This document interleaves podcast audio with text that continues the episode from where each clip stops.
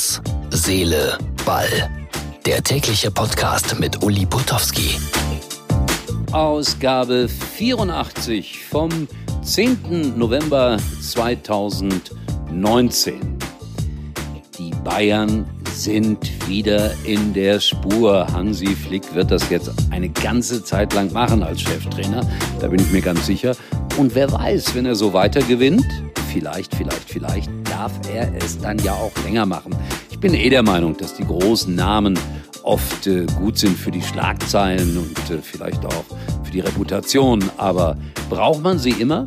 Außerdem für mich ist Hansi Flick ein großer Name. Also gleich sprechen wir über Dortmund. Der TSV Martfeld 1 sucht Zuschauer. Heimspiel.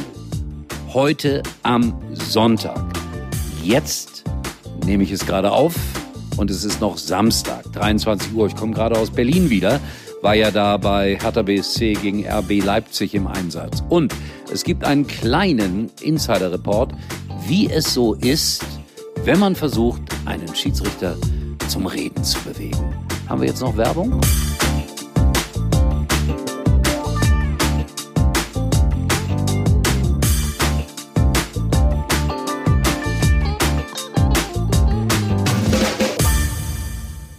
Wenn man sich entscheiden muss, wenn es nur der eine sein kann, wie wählt man da den richtigen?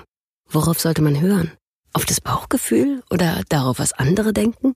Beides. Der Mazda CX5. Erleben Sie den mehrfachen Testsieger ab 229 Euro ohne Anzahlung. Mehr auf mazda.de slash Testsieger. Mazda.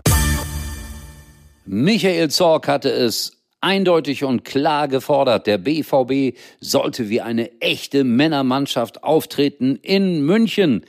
Das ging knapp vorbei. 0 zu 4. Wir lästern ja mal ganz gerne über den FC Bayern, aber man muss es sagen, das waren wieder die alten Bayern und Robert Lewandowski, drei Ausrufezeichen. Super. Das war ein Statement, das war besondere Fußballklasse. Und Lucien Favre muss sich, glaube ich, ein paar Sorgen machen, wenn seine Mannschaft nicht zu einer wirklichen Kontinuität zurückfindet.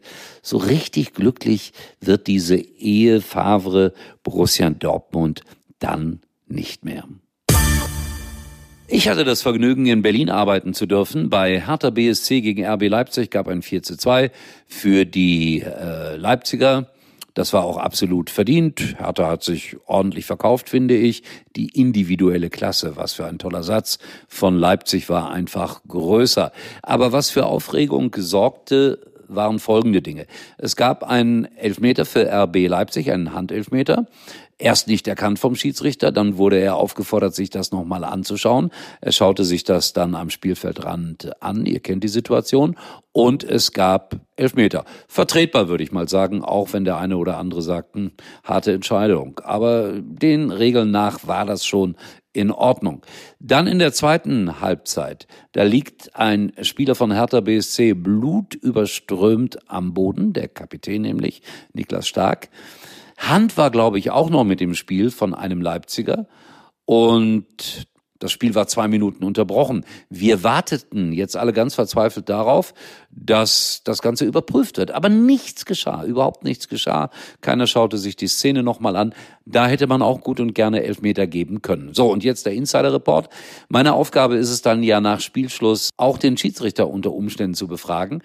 Und äh, das funktioniert so, dass ein Mitarbeiter der Produktionsfirma ins Schiedsrichterbüro geht und fragt, sind Sie denn bereit, Stellung zu beziehen zu diesen Szenen?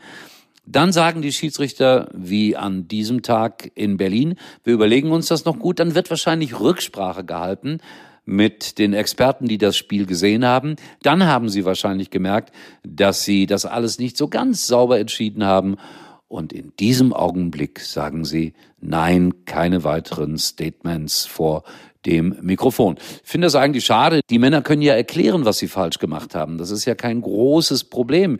Das passiert uns ja in allen anderen möglichen Berufen auch, dass wir Irrtümern ausgesetzt sind. Aber dann einfach zu schweigen, finde ich immer schlecht.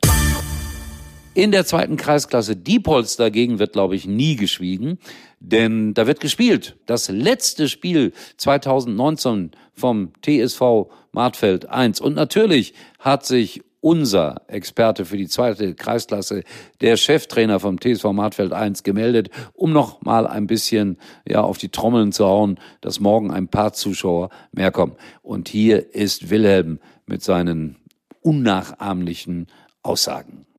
Am Sonntag um 14 Uhr bestreiten wir in unserer heimischen Arena das letzte Punktspiel des Jahres 2019. Wir spielen gegen die TSG Seckenhausen und ähm, wollen nach dem hervorragenden Spiel, das wir am Donnerstag in Asendorf äh, hingelegt haben, im Nachgang war es für mich sogar, obwohl wir nicht gewonnen haben, sondern nur in Anführungsstrichen 0 zu 0 gespielt haben, die bisher beste Saisonleistung meines Teams. Da hat die Mannschaft einfach großartig gespielt gegen einen starken Gegner. Und wir haben uns nur nicht belohnt mit dem Siegtor. Ansonsten war es eine großartige Partie in diesem Lokalderby, das im Grunde genommen kein Lokalderby ist, sich aber wie ein Lokalderby anfühlte.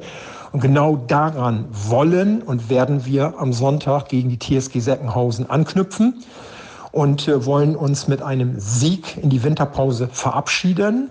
Und ein Sieg würde bedeuten, dass wir, ich vermute, entweder auf Platz 4 oder auf Platz 5 die Hinserie beenden, um dann in der Rückserie genau da weiterzumachen. Aber zunächst einmal stehen uns 90 plus X schwere Minuten gegen die TSG Seckenhausen ins Haus. Und die wollen wir erfolgreich bestreiten. Dafür werden wir alles am Sonntag geben.